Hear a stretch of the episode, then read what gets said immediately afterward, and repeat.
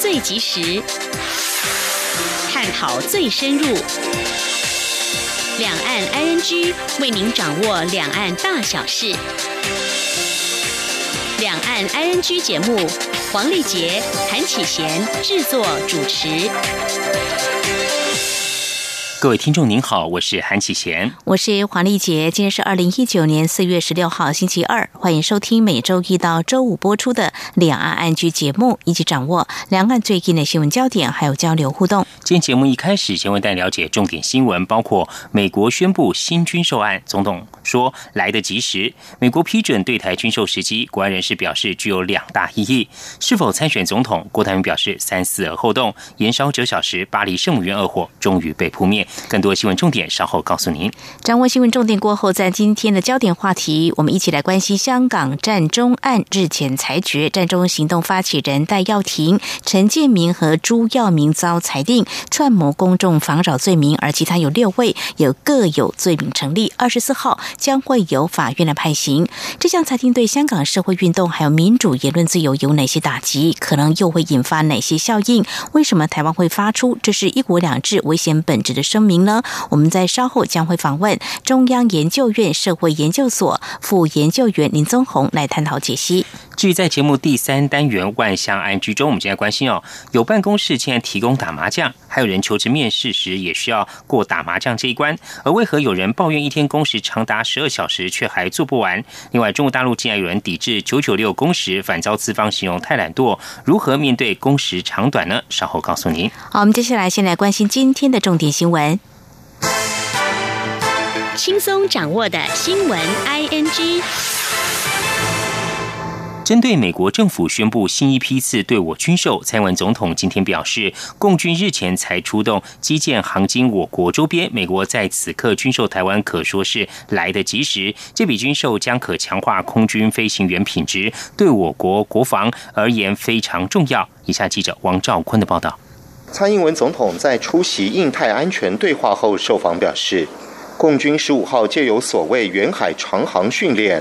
航经我国与区域国家周边空域，对区域及台海稳定造成不小波动，破坏现状与和平稳定，这都不是一个负责任的区域大国应该做的事。但要感谢我国军弟兄全程监控掌握情势，更强化保护国家的信心。美国政府随后在美东时间十五号宣布最新对台军售案。内容主要是我飞行员训练及陆克空军基地 F 十六战机升级维修，价值约五亿美元。蔡总统对此表示来得及时。总统说：“对于我们的呃空军的飞行员的训练啊。”在陆克基地的训练的呃这个计划能够持续啊，然后甚至于我们希望将来能够强化，让我们空军飞行员的品质啊可以持续的保持稳定，甚至于是跟世界上所有的空军优质的空军都有同样的品质。那这个对我们的国防来讲是非常重要。我外交部也指出，这是美国总统川普上任后第三度对台军售。不仅显示美方对我国防安全的高度重视，也彰显台美在印太战略下的坚实安全伙伴关系。外交部对军售决定表示诚挚欢迎，也对美国在台美共同纪念《台湾关系法》立法四十周年之际，以具体行为履行该法及六项保证对我安全承诺，表达由衷感谢。此外，媒体关注民进党党内初选动态，蔡总统表示。这两天都在忙着处理国防外交工作，初选事宜并非本日重点。在媒体追问下，蔡总统只针对网军一事重申：网络上有很多支持者，但不能因此就将他们贴标签，说他们是拿钱办事的网军。而且网络上虽然有些攻击性的意见，但也有些意见当事人可以参考。关于红海董事长郭台铭是否参选总统？或参加国民党党内初选的话题，蔡总统仅回应表示尊重郭台铭。中央广播电台记者王兆坤台北采访报道。持续来关心，美国批准对台五亿美元军售，提供 F 十六战机培训跟后勤。首席国家安全事务人士今天表示，此刻宣布对台军售案，凸显军售常态化和台美空军交流首度台面化。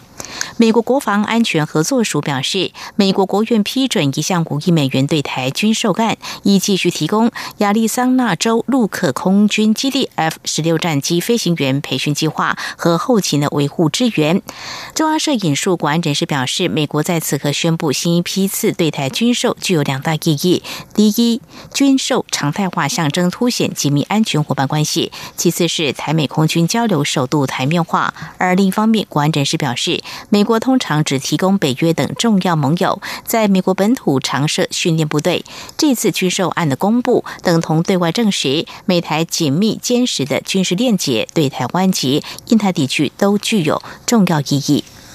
对于美国宣布对台军售案，国防部今天十二号表示，十五号美方将 F 十六型机训练案进行知会国会程序，渴望在一个月后正式生效。国防部也说，空军长期以来在美国实施 F 十六型机的高阶战术训练，借此吸取美国的实战经验、先进战术战法，进一步实质提升空军整体战力。空军将循此训练模式持续在美国训练，以发挥 F 十六型机的最大作战效能。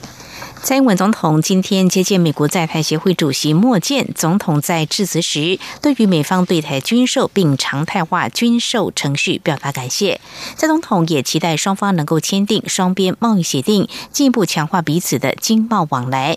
莫健致辞时则重申，美国非常期待和台湾合作，充分实行在台湾关系法下所做的承诺。他并且在最后表示，期待能够继续和蔡总统一起合作。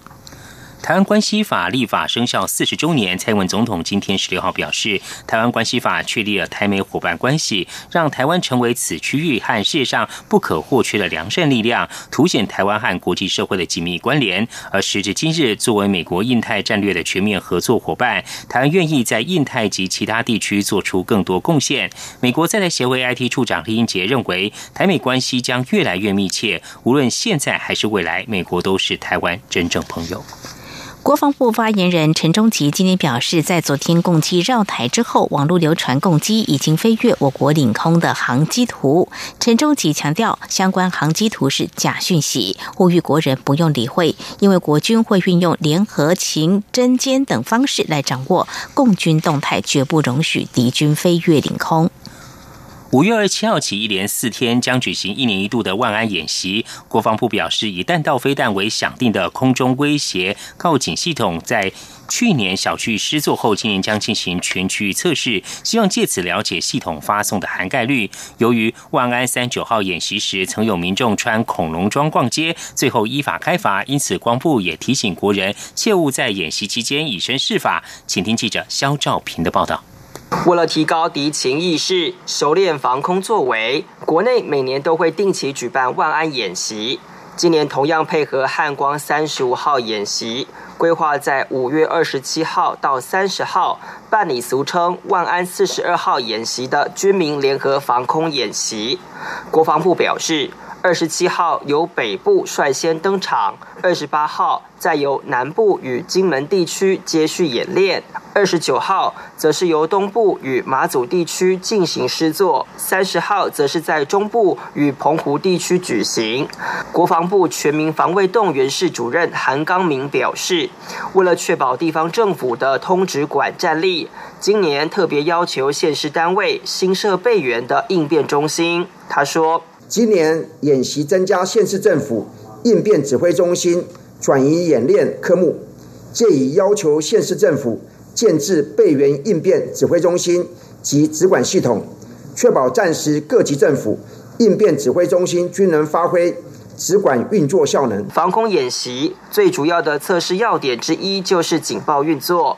韩刚明表示，今年除了有警报声号外，还有科技中心发送的灾防告警系统。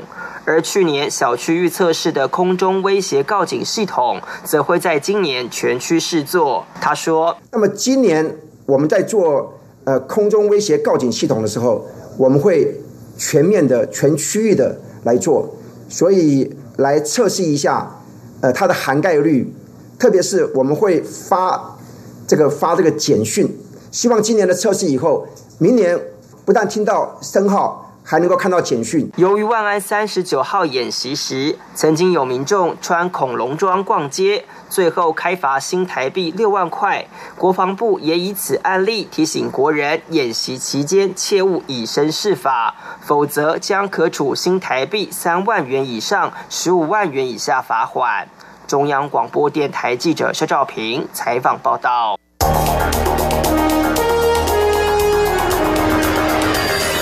最敏锐的新闻嗅觉，延伸您的视野，让您听到最硬的两岸焦点。连线访问这次随团出访的央广记者王维婷。是的，今天在大陆福建平潭举办了一场两岸关系研讨会，对世界经济与亚洲会产生哪些影响呢？其中五百个是感染艾滋病的孩童，那分散在呃广东。从正经情势分析。两岸交流观察到新闻现场直击，两岸 ING 有最多元的声音、多面向的观点以及最专业的剖析。请收听每周一到周五晚间六点到七点，由中央广播电台新闻部黄丽杰、韩启贤制作主持的《两岸 ING》。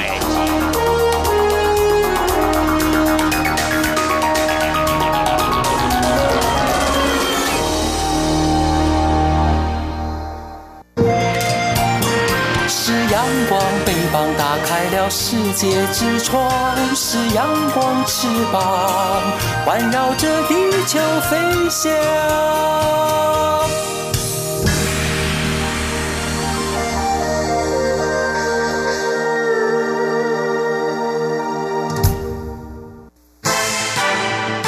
轻松掌握的新闻 I N G。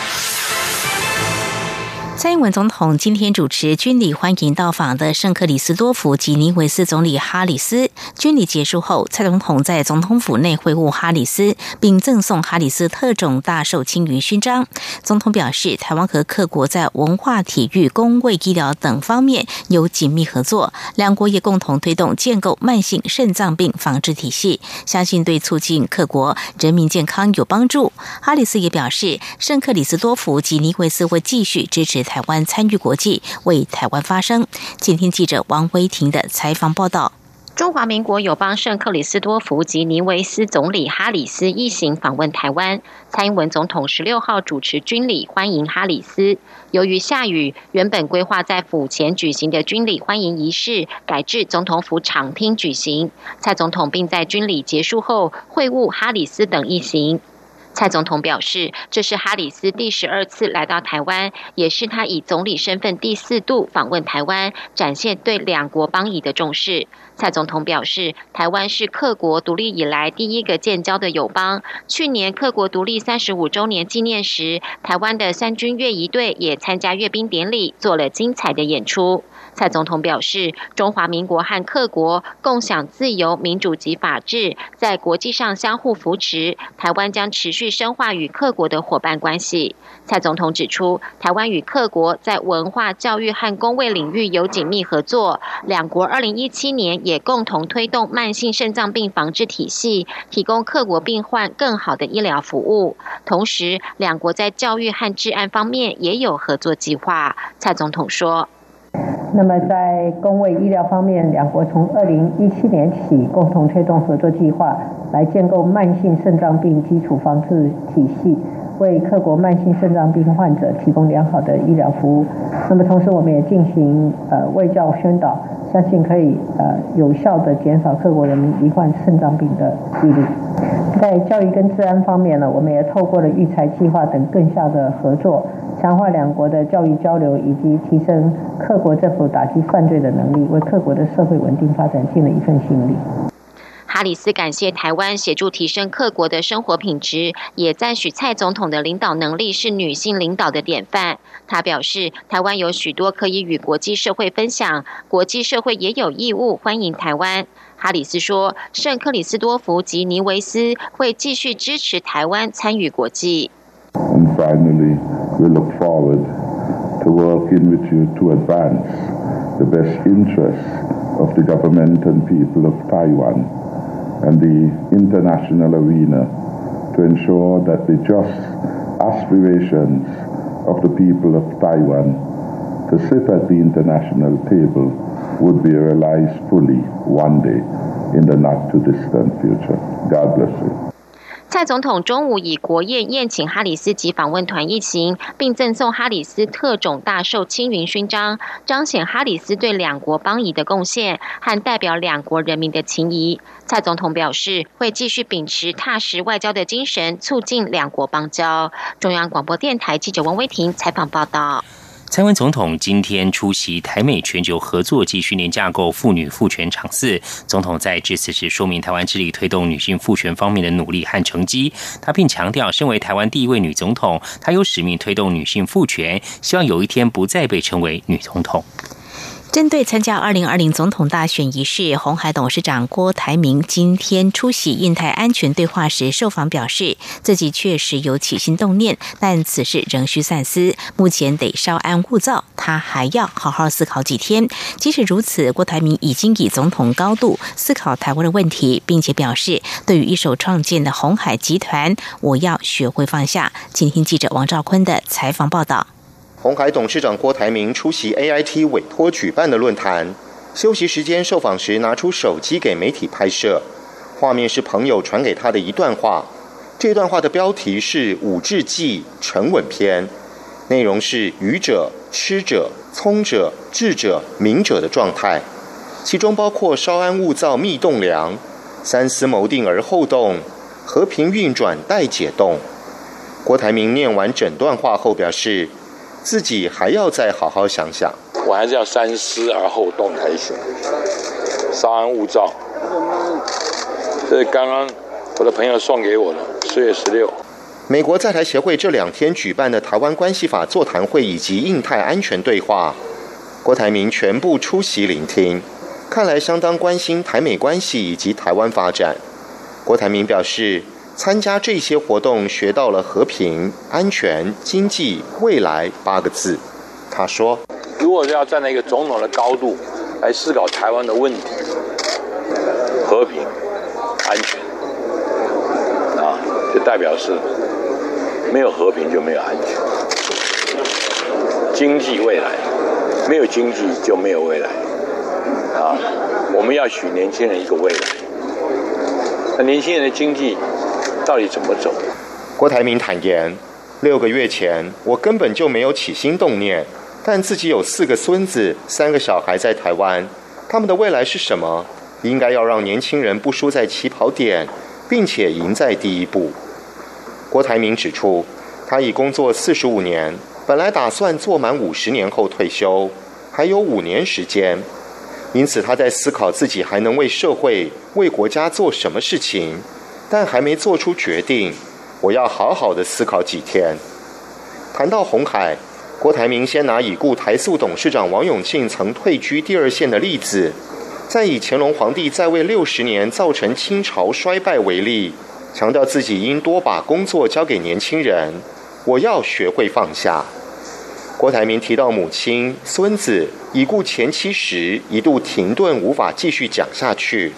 他希望九十四岁的母亲可以长寿，看到十四岁的孙子结婚，而他这个五代同堂的愿望要能实现，需要的是一个安定和平的环境。中央广播电台记者王兆坤台北采访报道。红海董事长郭台铭松口表示，这两天会思考是否参选二零二零年总统。如果要参选，一定会循国民党总统初选的机制。国民党今天十号表示，郭台铭一九七零年入党，党龄五十年，当然是国民党员。但是关于郭台铭的党员资格与党权问题，将由组发会进一步认定。鸿海集团董事长郭台铭表示，这两天会思考是否参选总统，引发讨论。对此，已经表态参选的前新北市长朱立伦今天表示，国民党要海纳百川，派出最强战将，赢得二零二零年大选。国民党立委王金平也欢迎郭台铭参加总统初选，并且相信这是一股新气象。而高雄市长韩国瑜则说，郭台铭如果参选，人心会震撼。民进党内总统初选争议未歇，投入初选先院前院长赖清德近来频频遭争取连任蔡英文总统阵营质疑诚信问题。赖清德今天表示，目前最重要是往前迈进，利用民主价值争取国人支持。至于红海董事长郭台铭松口今日将决定是否参选总统，赖清德说欢迎所有对国家有责任的人参选，让国人选择由最好的人来带领国家。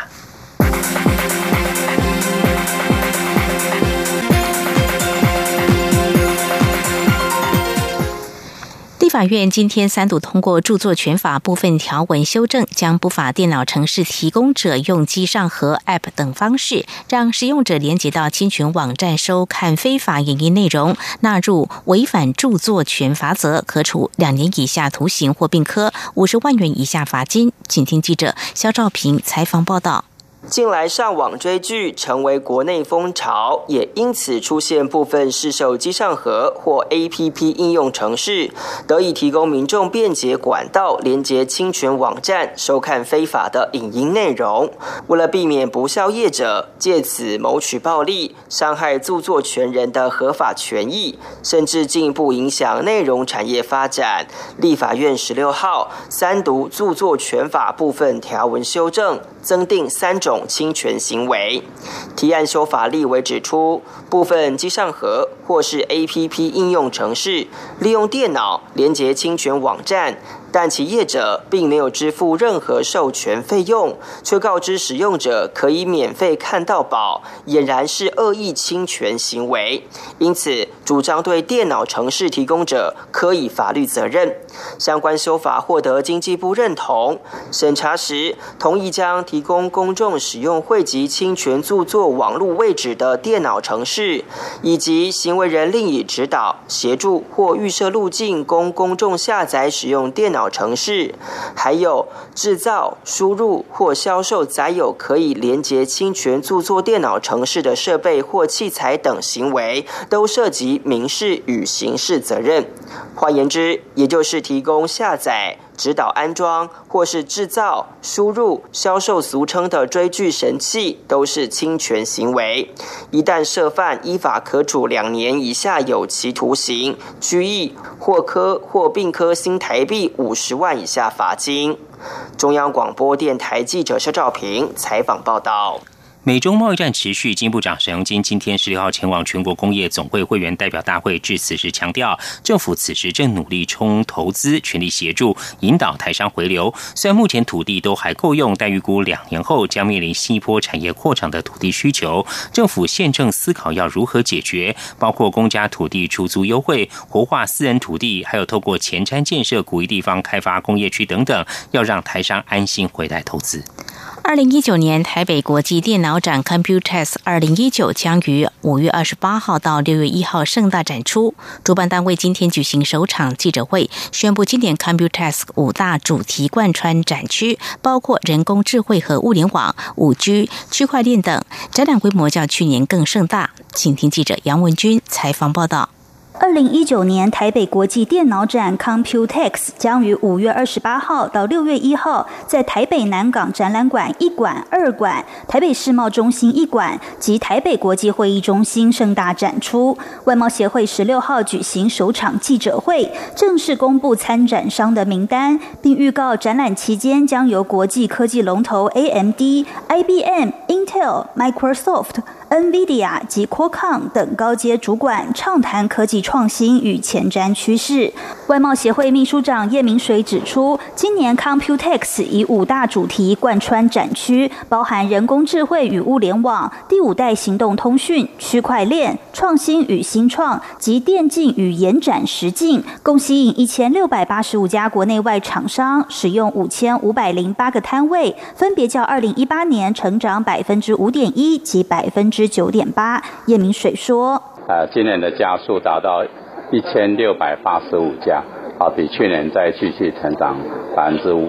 这是在全球主要的科技党都在停滞的状态状态下，我们能够不断的持续在扩大本次的这个是很值得庆幸的地方。此外，迈入第四年的 Computex Innovex 创新与新创展区已成为亚洲最具指标的新创平台。今年将自五月二十九号到三十一号在世贸一馆展出，共吸引来自全球四百零二家新创企业与团队参与。其中，波兰、香港、匈牙利及巴西更是首度受邀筹组国家或地区馆，将与连续四年展出的荷兰、法国及韩国等在内的十一个国家馆所带领的国际新创团队，与台湾优秀新创团队同台竞逐全球创投的目光。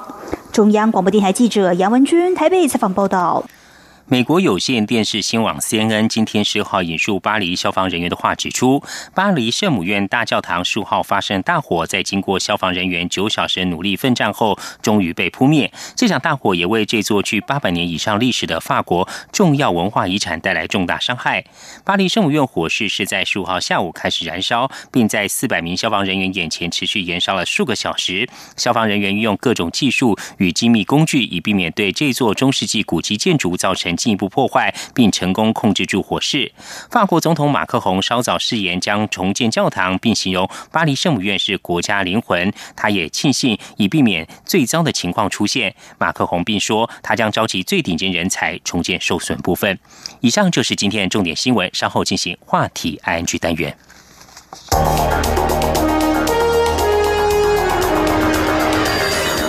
最敏锐的新闻嗅觉，延伸您的视野，让您听到最硬的两岸焦点。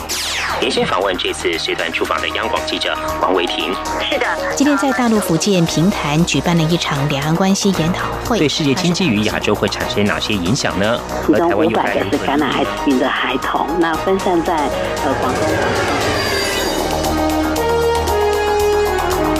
从正经情势分析。两岸交流观察到新闻现场直击，两岸 ING 有最多元的声音、多面向的观点以及最专业的剖析，请收听每周一到周五晚间六点到七点，由中央广播电台新闻部黄丽杰、韩启贤制作主持的《两岸 ING》。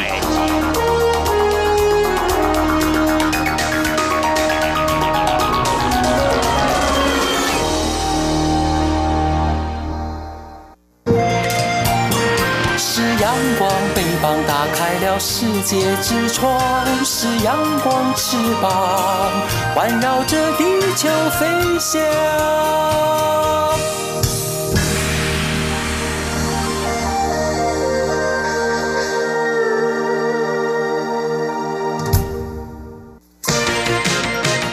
您最想关心的话题，ING。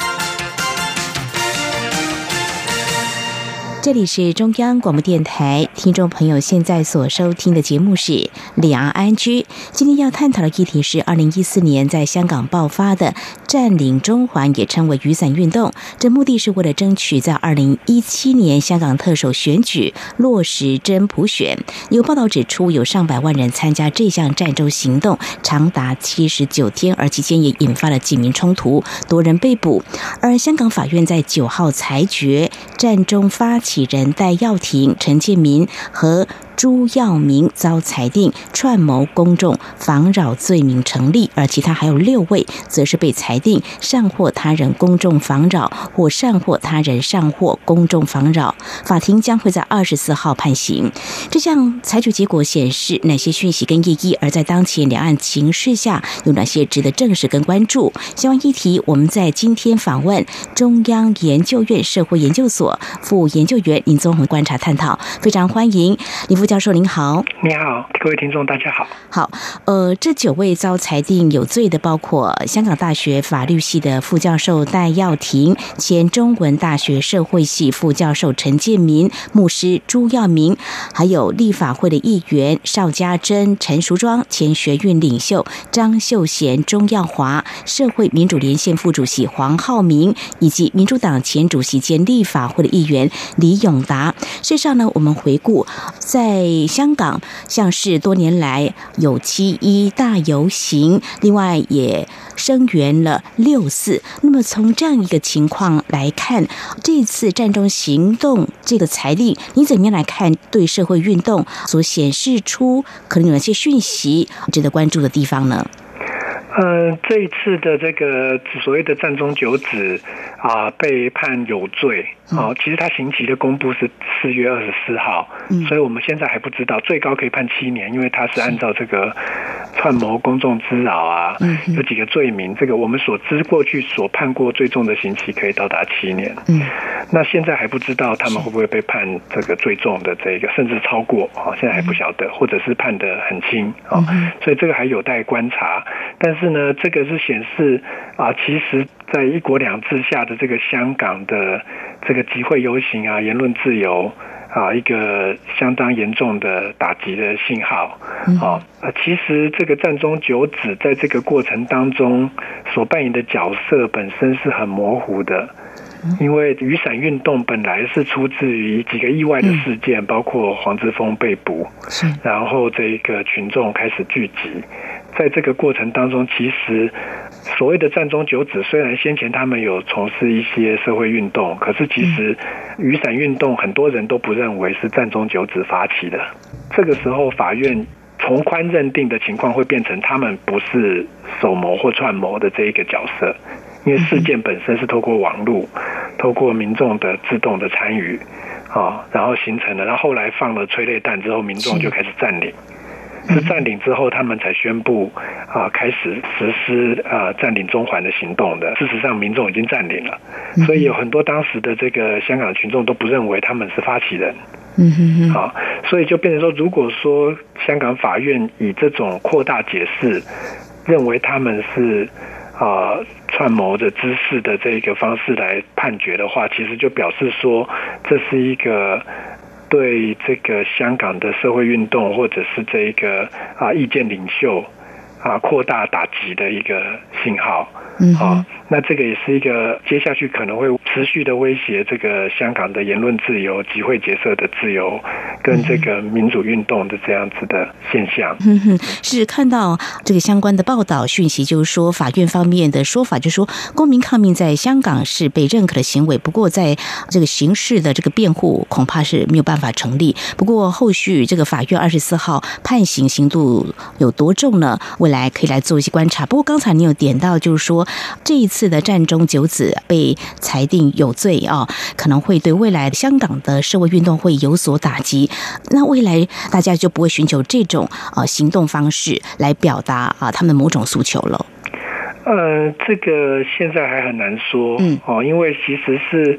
就是有些人可能认为啊，如果说战中这样子和平的手段不能够改变香港的政治，会不会有人更激进？嗯啊，我个人认为应该是现在不存在这样子的问题，因为前一波先被判刑的正好就是更加激进的所谓本土派的春节的所谓鱼蛋革命，就是是在这个雨伞运动后一波的更加激进的运动已经被判重刑了，所以就是其实应该是不存在着，就是事实上会更让这。一个香港人感到全面的失望啊！就是如果说他是要追求自由民主的话，事实上现在的这个信号是连温和派也受到了打击。好，那嗯，这个其实会严重的对我们来说是感觉到他这个一国两制过去的种种承诺，其实是可能啊，并不是非常的。可靠，事实上就是对香港政治体制的许多的啊看法，都变成是他现在自由民主在倒退。嗯哎，然后它可能是一个全面性的啊退缩的问题啊。嗯哼，对，是非常谢谢您的解析哦。那么，就陈如刚才您所提到这一国两制，那么在战中九子被裁定有罪，那么第一时间陆委会也发出我们的态度立场，就说香港移交中国大陆二十一年来，中共不断侵蚀香港政治自由、人权跟法治啊。那么，这对一国两制是出危险的一个讯号那么，也呼吁了中。国大陆呢，应该回应香港人民对民主自由期许，信守基本法对香港一国两制、港人治港、高度自治的承诺。那么从这里来看，你怎么样来解读政府为什么会有这样子的一个呼吁？呃，这个呼吁其实首先是因为最近中共有在谈所谓的一国两制台湾模式嘛，啊，甚至他们可能已经不谈所谓的啊九二共识之类的，所以就其实是一个。要把台湾放进跟香港类似的一国两制的模式当中去探讨，可是事实上，这个一国两制是在倒退，甚至很多的批评者都认为会变成一国一制。啊，陆委会的声明是表示说，其实我们有看到这个一国两制其实有很多的层面啊，中共不能够信守啊很多的承诺，或者是曾经放出一些善意的讯号，其实事后发现是完全相反的。嗯哼，啊，那所以就变成说。这个是对我们台湾目前面对的两岸局势一个很大的警讯。嗯然后另外一方面就是说，其实陆委会也讲了，还是要希望中共能够信守港人治港、嗯高度自治的承诺。这一点就是因为我们现在还不确定四月二十四号是不是啊战中九子会被判重刑。嗯哼。那如果说我们希望看到香港的司法体系或者是这一个。啊，政治体制仍然有一点希望保留一些空间的话，啊，那如果说他没有判重刑，可能会有一些空间，仍然是能够实施啊所谓的港人治港、高度自治，这个是香港人的希望，也是我们有一部分的善意啊，是谈说希望他还是可以维持这个承诺。嗯哼。但是如果四月二十四号出来的判决是让大家都觉得很失望，就是甚至大部分人被判重刑，那么它的效果就是其实。战中九子判决，他看起来更像是这个啊，美丽老大神，就是他就是把这个在香港的这个在野的民主的转型的势力全部都打进监狱啊，关起来啊。那如果说发生这样子的后果，其实就表示说，其实啊，可以说是一国两制迅速的滑向一国一制的这种情况。嗯哼，是非常谢谢您的解析。在我们今天关注有关香港战中行动。有战中九子呢，在之前被香港的法院裁定有罪，不过呃，刑度如何，法庭将会在二十四号判刑。那么相关的一些焦点，我们做解析。那么稍后呢，相关的议题，我们再请教李副教授。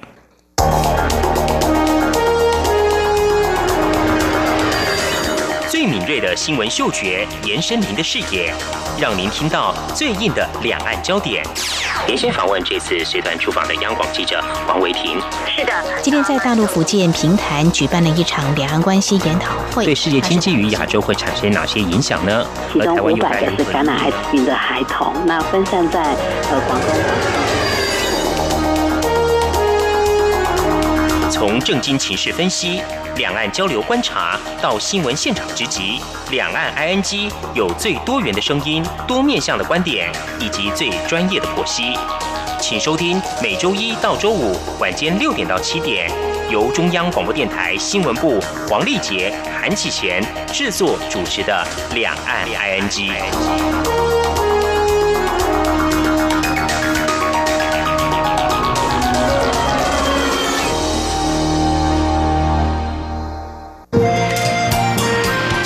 阳光，翅膀打开了世界之窗是阳光翅膀，环绕着地球飞翔。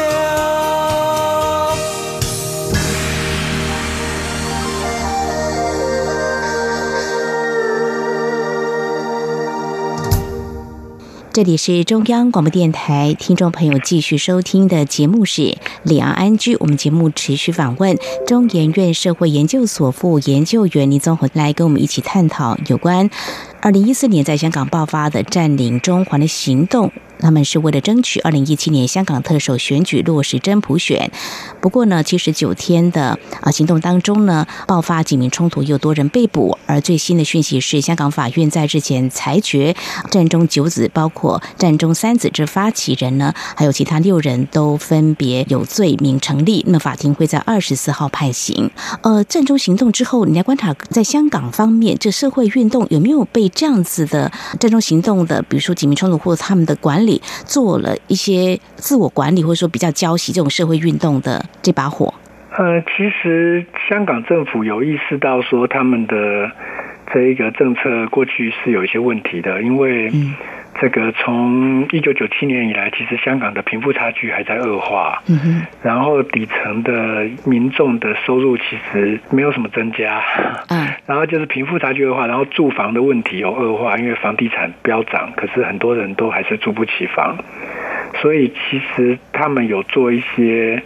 啊，在房屋政策啦，或者是在发放这个中低收入的，他们叫做综合援助，嗯，好的津贴上面有做一些改革，嗯哼，但是这个是比较是针对收入分配的做了一些调整，然后从数据上来看，这个调整的效果并不是很大，嗯哼，好，但是在其他的方面，就是包括之前出现的所谓的这个民选的补选后的这个立法会的议员。因为他的宣誓的问题，嗯啊，就将民选的议员、立法会议员解除他的这个当选资格，嗯啊，或者解除他的议员资格。然后，对于已经是立法会议员的，或者是这个民间的这市议员的这些身份的人，也判刑，嗯啊，就是这一次的战中九子的问题。然后包括说参与雨伞运动的，以及后来的这个春节的这一个所谓鱼蛋革命的事件，哦，就警民冲突事件的人也判了重刑。所以基本上是虽然有试出一些社会改革的善意，但是基本上是对政治或者是民主运动一般的社会运动实施压制的这样子的一个啊手法。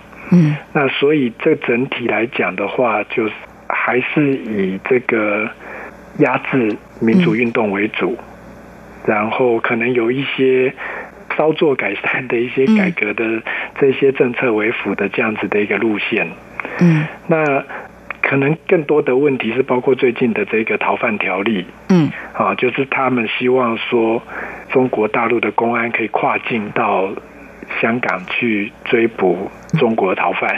嗯，或者在中国犯罪的人，但是你不知道他的犯罪的定义是怎么样的定义啊？比如说是言论这个攻击到这个中国大陆，或者是怎么样啊？所以就变成说，包括逃犯条例，目前在香港立法会的审查啊，就是有非常多的问题会变成是，如果通过，它就不是一国两制了。其实，它会直接侵犯到香港的司法的。独立性跟司法的这个权力范围，嗯，好，所以其实有非常多的变化，都是压制民主派，然后减少香港的立法或司法的独立性，嗯，好，然后给予一点点甜头，是这样子的一个格局。嗯，是。那您观察像这种情况之下，中国大陆它所扮演的角色，或是您觉得有哪些值得我们关注的部分呢？呃。就基本上会变成他所谓的港人治、港高度自治，逐渐朝着特首变成是比较像是中共官派的一个官员啊，就是隶属于，就是越来越听命于这个北京当局。嗯，然后他的立法、司法以及行政就越来越像是中国的。其中一个一线城市，像上海或者是北京，而不像是所谓的一国两制，所以我们才会说，如果是特首的独立自主性以及立法会的独立自主性越来越被架空，那就是一国两制其实是朝着一国一制在滑动。哦，是。那么，城主刚才提到，就说，其实，在战争行动之后，好像最近几波的呃诉求行动，好像被挑起。你怎么样来看？不管是诉求香港更好，是中国大陆要落实一国两制、港人治港，这个年轻一代的或是温和派的未来，可能对他们会有哪些的影响呢？呃，我刚才举了一个例子，就是说，请各位听众可以回想一下台湾的历史，比如说像美丽岛大审，对。啊，虽然说那些当时的叛乱犯被抓去关了，嗯，但现在是啊，包括我们总统府秘书长陈菊，还有这个当时的辩护律师，这个现在是我们的行政院长这个苏贞昌先生，那其实我们就会看到说，其实他们当时都是年轻。的这一个抗争者要争取民主自由，我们现在在看待雨伞运动跟这一波的这一个抗争者入狱，其实可能要用一个更长的时间来看待这一个问题。尽管在短期之内，可能中国大陆是朝着紧缩的方向在走，好，但是这个不代表未来的十几二十年之内，它会维持这样子的一个局面，或者他有能力维持这样的局面。所以这个其实是表示说，未来这一个世代的青年，曾经参与过雨伞革命的这一批的年轻人，年轻世代，如果他们真的是到了香港的基层 NGO 啦，或者是持续还是去投入地方政治，啊，培养下一代的这个政治跟社会运动的参与者，仍然有可能在比如说二十年后，我们会看到有香港的这个政治领袖。啊，再度啊出来争取他们的权利，或者是说能够在香港的民主化推动或者推动之后，说不定我们会看到未来的政治领袖是被雨伞运动启蒙的这一个世代当中崛起。啊，但是现在的话是一个低潮期，是一个非常负面的啊信号。啊，也可能正是因为这种可能性，这个北京政府才会选择更加的紧缩。嗯。是好，那么这是我们关注有关战中行动有战中九子被定罪了。那么对照台湾的一个情况哦，那么战中七十九天，香港当局最近起诉了戴耀廷等九位，罪名包括了串谋、公众妨扰这三项啊。那么法庭呢将会在二十四号判刑，这也是我们后续会进一步来关注的。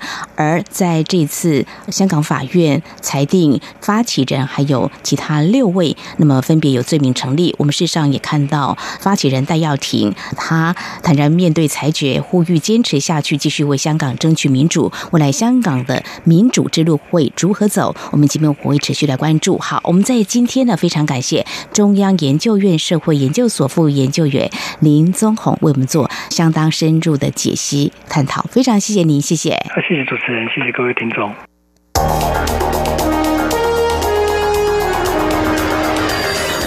最敏锐的新闻嗅觉，延伸您的视野，让您听到最硬的两岸焦点。连线访问这次随团出访的央广记者黄维婷。是的，今天在大陆福建平潭举办了一场两岸关系研讨会，对世界经济与亚洲会产生哪些影响呢？其中五百个是感染艾滋病的孩童，那分散在呃广东。从正经情势分析。两岸交流观察到新闻现场直击，两岸 ING 有最多元的声音、多面向的观点以及最专业的剖析，请收听每周一到周五晚间六点到七点，由中央广播电台新闻部黄丽杰、韩启贤制作主持的《两岸 ING》。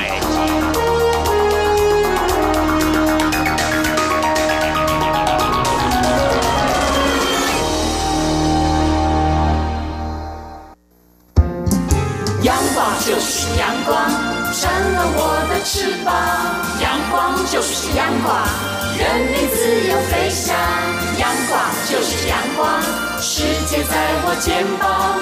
阳光是你，是我生命的翅膀。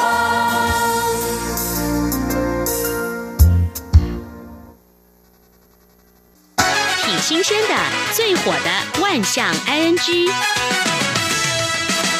这里是中央广播电台，听众朋友继续收听的节目是李昂安居。在今天万象安居的单元谈这个职场还有这个工作的话题哦。呃，脸书二零一五年到台湾设立据点，那么最近呢搬了新家。前阵子在新闻当中，我们也告诉听众朋友哦，他们立新处哦，呃，台湾传统都说，呃，找到一个新的办公室呢，立处是喜事哦。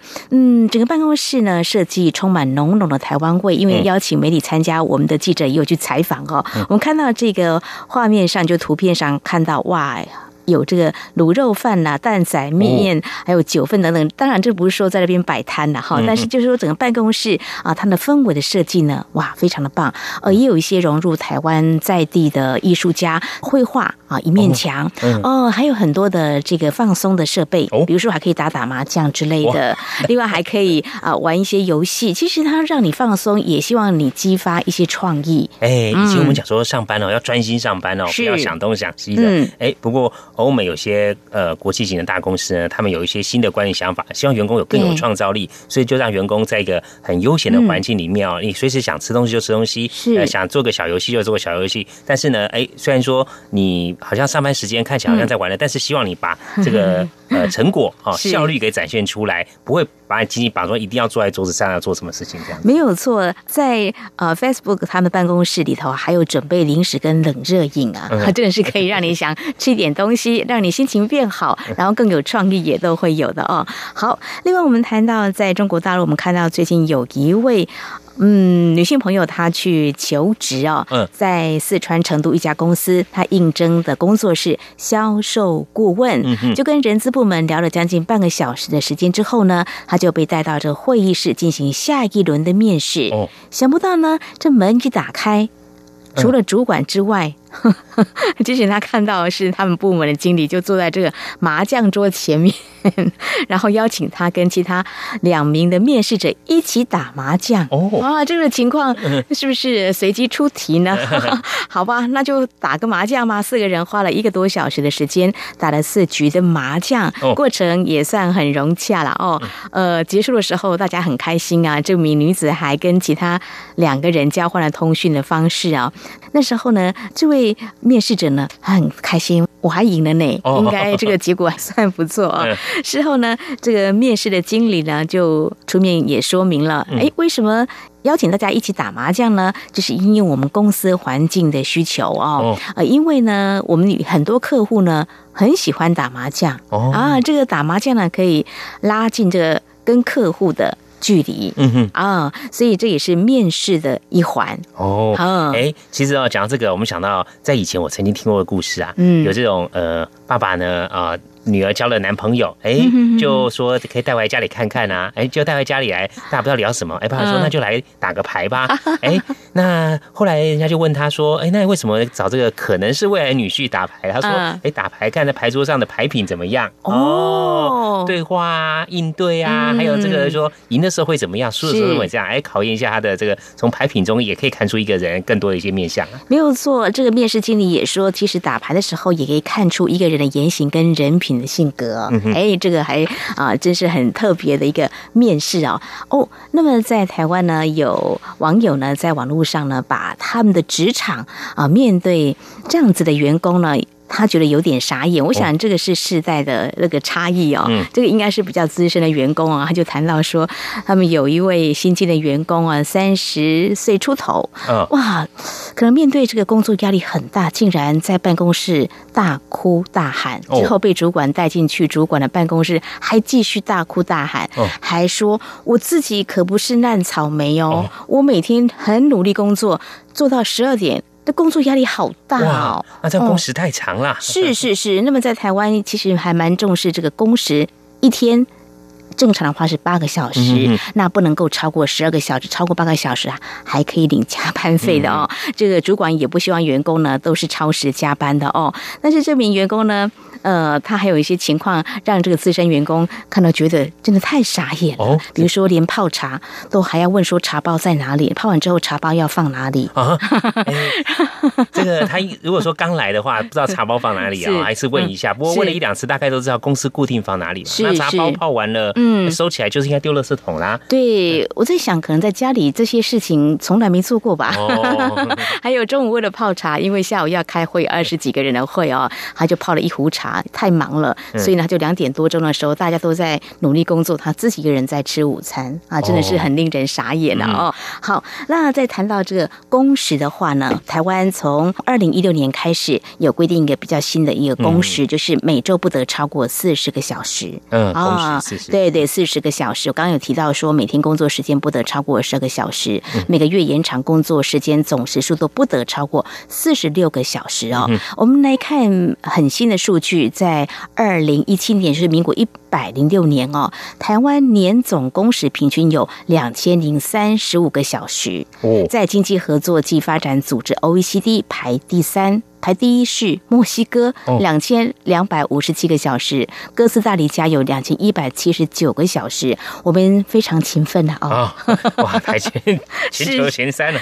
前三。所以中国大陆我看到一些数据，哇，这个工时也蛮长的哦，呃，甚至呢。最近呢，也有一个话题引爆大家的热烈讨论了，就一周工作呢七十二个小时。其实中国大陆的相关规定有定出一天工作八个小时，平均每周工时也是不超过四十个小时，加班上限一天三个小时，一个月不得超过三十六个小时。那超时工作奖金不低于平时工资的百分之一百五十，那么一周最高工时是四十八个小时。哦，有限制的工时呢，主要是保障员工不要工时太长哦，精神呃不太好。嗯，对，那也是不要有压力太大，这是一些相关的规范了。对，不过最近大家有看到啊这样的新闻吧？刚刚有提到说，在中国大陆引起热议就是九九六工作制。什么叫九九六？就是早上九点上班，晚上九点。下班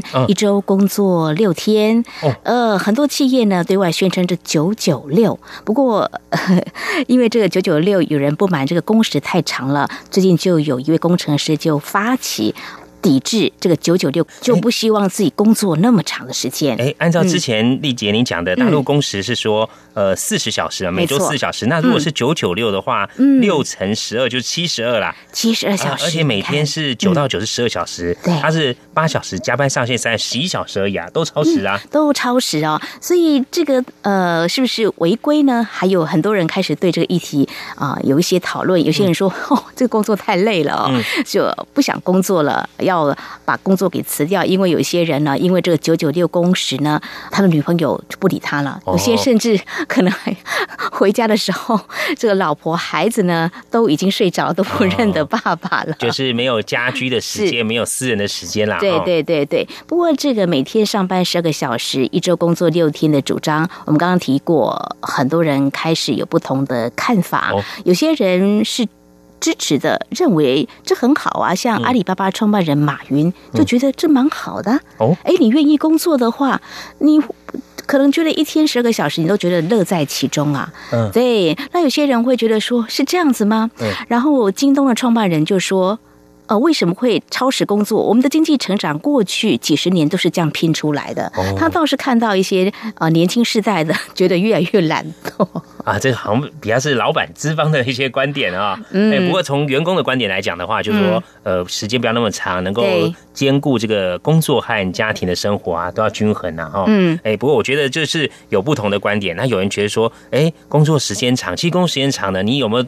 同样效率产出是一个问题，不然你坐坐在那边效率很差的话，你坐再长也是做不出什么东西。对，像刚才我们提到，不是一个菜鸟吗？就是一个三十出头的一个上班族，他不是说他一天工作十二小时，但是如果说像我们刚才所描述那个样子，连泡茶啦、东西放哪里都不知道，然后他的工作还有三个人帮他分摊，他还说我很认真，但是他的工作都没有做完，他说我我只是没做完而已，我有认真工作，可是效率在哪里呢？哎，嗯，还有时候资方也要想想，如果员工时间工作很长哦，哎，短时间还 OK，一长一久了，这员工可能健康啊，或者是体力都不济，到时候产出就很差。你重新招募员工的话。哦，那花的时间成本是更多的。